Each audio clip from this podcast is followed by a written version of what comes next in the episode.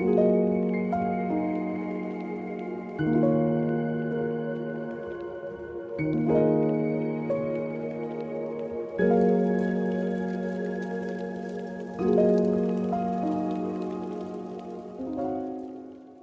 что, друзья, всем привет! С вами снова я, Федоров Сергей, и это новый выпуск моего подкаста.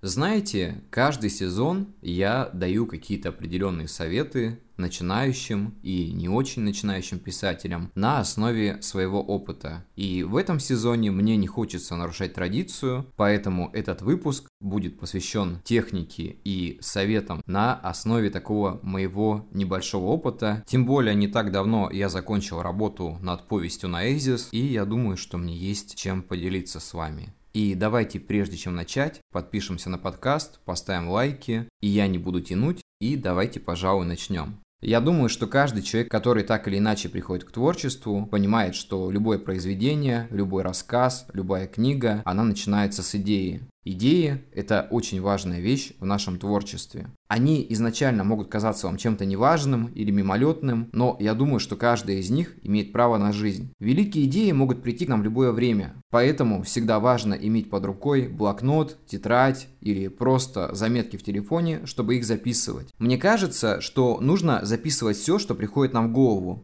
даже если порой это какие-то несвязанные фрагменты или какой-то сумбур, который просто рождается в голове. Так или иначе, любая записанная идея может в итоге стать действительно очень важной частью вашего будущего произведения. Поэтому старайтесь это не игнорировать, потому что мысли приходят в голову, а затем уходят, и обратно их, увы, уже не вернуть. Также хочется сказать о целях и планах, потому что часто, начиная писать свое произведение, мы просто ориентируемся на каких-то внутренних ощущениях, и вот когда уже половина написана, мы думаем, блин, а что мы этим хотели сказать? И в этот момент наша книга может просто посыпаться. Поэтому я думаю, что нужно определить конкретные цели для нашего произведения, разработать какой-то план действий, который сможет помочь нам донести ту самую важную мысль, что мы хотели вложить в то, что мы делали. Иногда произведение может быть просто основано на каких-то чувствах, но мне кажется, чтобы произведение казалось цельным, в него нужно вкладывать какой-то замысел или хотя бы маленький смысл. И если немного отойти от самого произведения, то мне кажется, что любому автору, который занимается долго писательством или только начинает, нужно использовать одну важную технику. Это свободная письменная практика. Я думаю, что это самое легкое, но очень действенное упражнение, которое используется уже не первый год. Оно заключается в том, чтобы чтобы просто писать без остановки и редактирования на определенный период времени. Эта техника помогает нам освободить потенциал и преодолеть многие писательские блоки.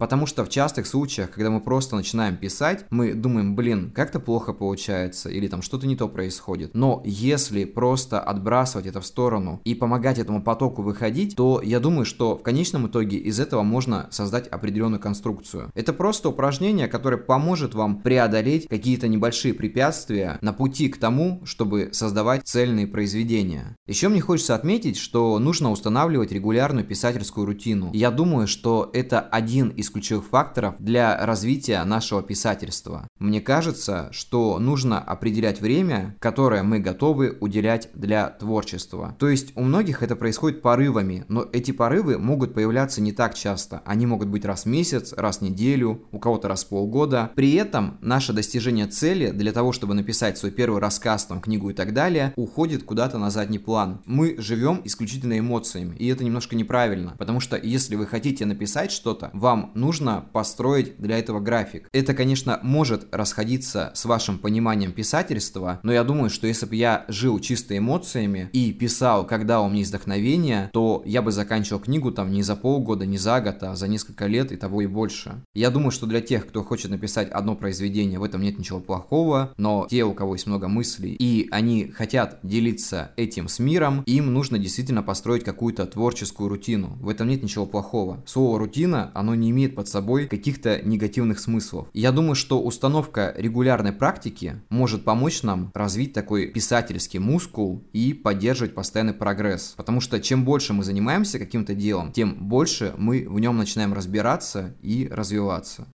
Также мне хочется дать совет, который я говорю из года в год. Нужно много читать. Один из ключевых аспектов развития в качестве писателя – это постоянное обучение чему-то, это постоянное чтение. Это не обязательно сидеть и смотреть какие-то курсы, как достичь успешного успеха. Ни в коем случае. Это о том, что нужно читать литературу, желательно классику, изучать ее, видеть ее структуру, видеть, как автор излагал свои мысли и, конечно же, набивать свой словарный запас новыми словами, новыми оборотами, искать свой стиль и, конечно же, вдохновляться этим. Читайте то, что вам нравится. Не нравится классика, читайте что-то современное. Не нравится современное, ищите то, что вам понравится. И тогда я думаю, что прогресс не заставит себя ждать. Также я сказал о структуре текста, и я уверен, что хорошая структура и интересный сюжет является основой основой для любого качественного произведения. Нужно изучать чужие книги. Это помогает нам увидеть различные модели, структуры сюжета. Обычно это часто встречается в классической литературе, которая уже показала себя, которая уже проверена годами. И при этом нужно детально вникать, понимать, какие методы были использованы для создания определенного конфликта в других сюжетах, развития персонажей и, естественно, видеть динамику развития самого повествования. Так или иначе, это очень помогает помогает для того, чтобы облегчать себе работу уже во время написания собственного произведения. Я бы, конечно, советовал вам еще создавать свой план по написанию, расписывать главных героев, их мотивацию, их характеры, тогда это очень сильно облегчит само создание большой книги, ну или там большой повести. Немалую роль играет обратная связь. Я думаю, что важно уметь делиться своим творчеством, принимать критику, мы об этом говорили в прошлом выпуске, и, естественно, иметь в себе какую-то долю самокритики. Мне кажется, на такие случаи всегда нужно находить какого-то знакомого писателя или какого-то активного читателя, который вам выразит мнение со стороны. Желательно конструктивное, непредвзятое, в котором можно увидеть какие-то определенные советы, критику и поработать над этим. Не бойтесь этого. Это поможет вам вам писать лучше. Также нужно уметь редактировать свой текст. После завершения вашего черновика, когда вы уже все доделали, нужно оставить его на некоторое время, пускай он полежит, отдохнет, вы немного отойдете с мыслями и затем через какое-то время вновь возвращаетесь к этому произведению, но уже с более свежим взглядом. Я уверен, что вы сразу же заметите ненужные фразы, увидите проблемы в своем стиле написания и, конечно же, обратите внимание на орфографию и пунктуацию ситуацию. В моем случае именно так все и происходит.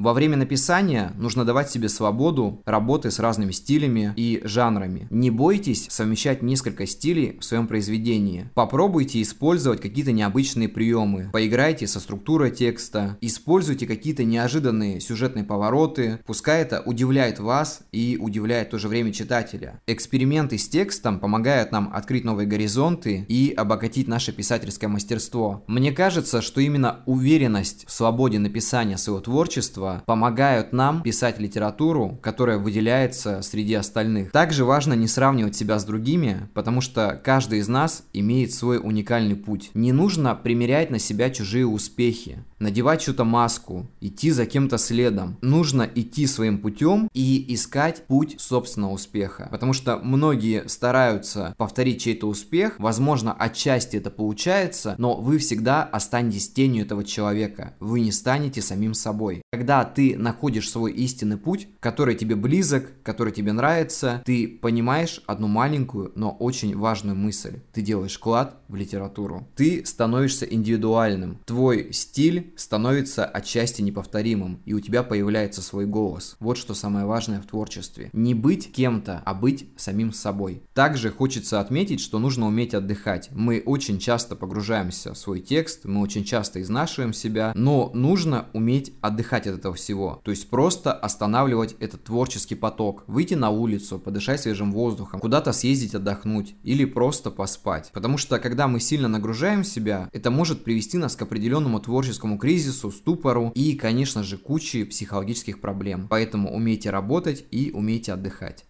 Также нужно искать для себя мотивацию. Нужно понять, для чего вам нужно писательство и почему оно вас вдохновляет. Это может быть какая-то любовь к историям, желание выразить свои мысли, стремление, или делиться с тем, что у вас внутри, с кем-то другим путем написания текста. Мотивация – это топливо для вашего организма, для вашего творчества, и пока оно есть, у вас будут силы, чтобы делать что-то дальше. Не нужно бояться ошибок. Ошибки и неудачи являются неотъемлемой частью писательства. Позвольте себе побеждать и проигрывать. Умейте принимать поражения и радоваться победе. Каждая ошибка – это в первую очередь возможность быть лучше, стать лучшей версией себя, избегать прошлых ошибок и стремиться к чему-то новому, открывая для себя новые пути достижения цели. Важно верить в то, что вы делаете. Если веры в это нет, то, соответственно, книга получается плохая. Нужно верить себе, верить тому, что вы можете. Потому что в этом мире практически не существует ничего невозможного. И пускай на первый взгляд вам произведение кажется банальным, оно, возможно, сможет изменить этот мир.